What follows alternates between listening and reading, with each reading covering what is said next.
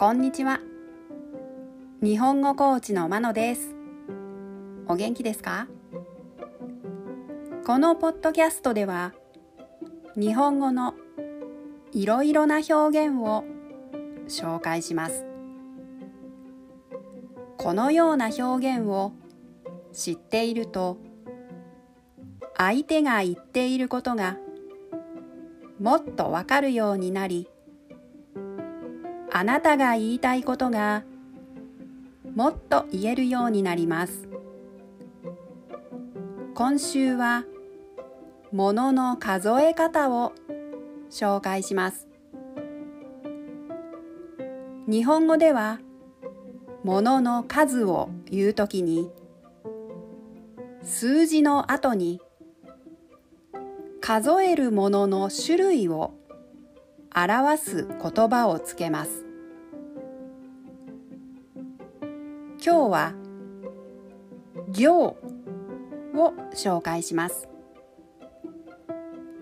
文章の中の文字の並びを数えるときに使います。では1から10まで数えてみましょう。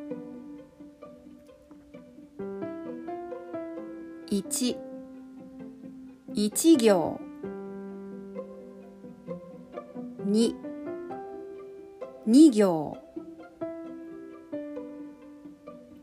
3 3行。4 4行。5 5行。六。六行。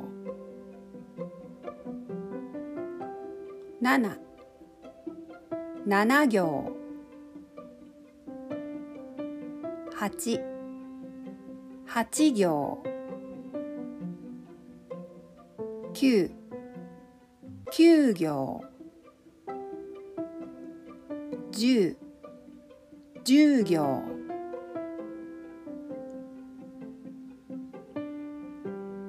例文このコラムの3行目から5行目をもう一度読んでみてください。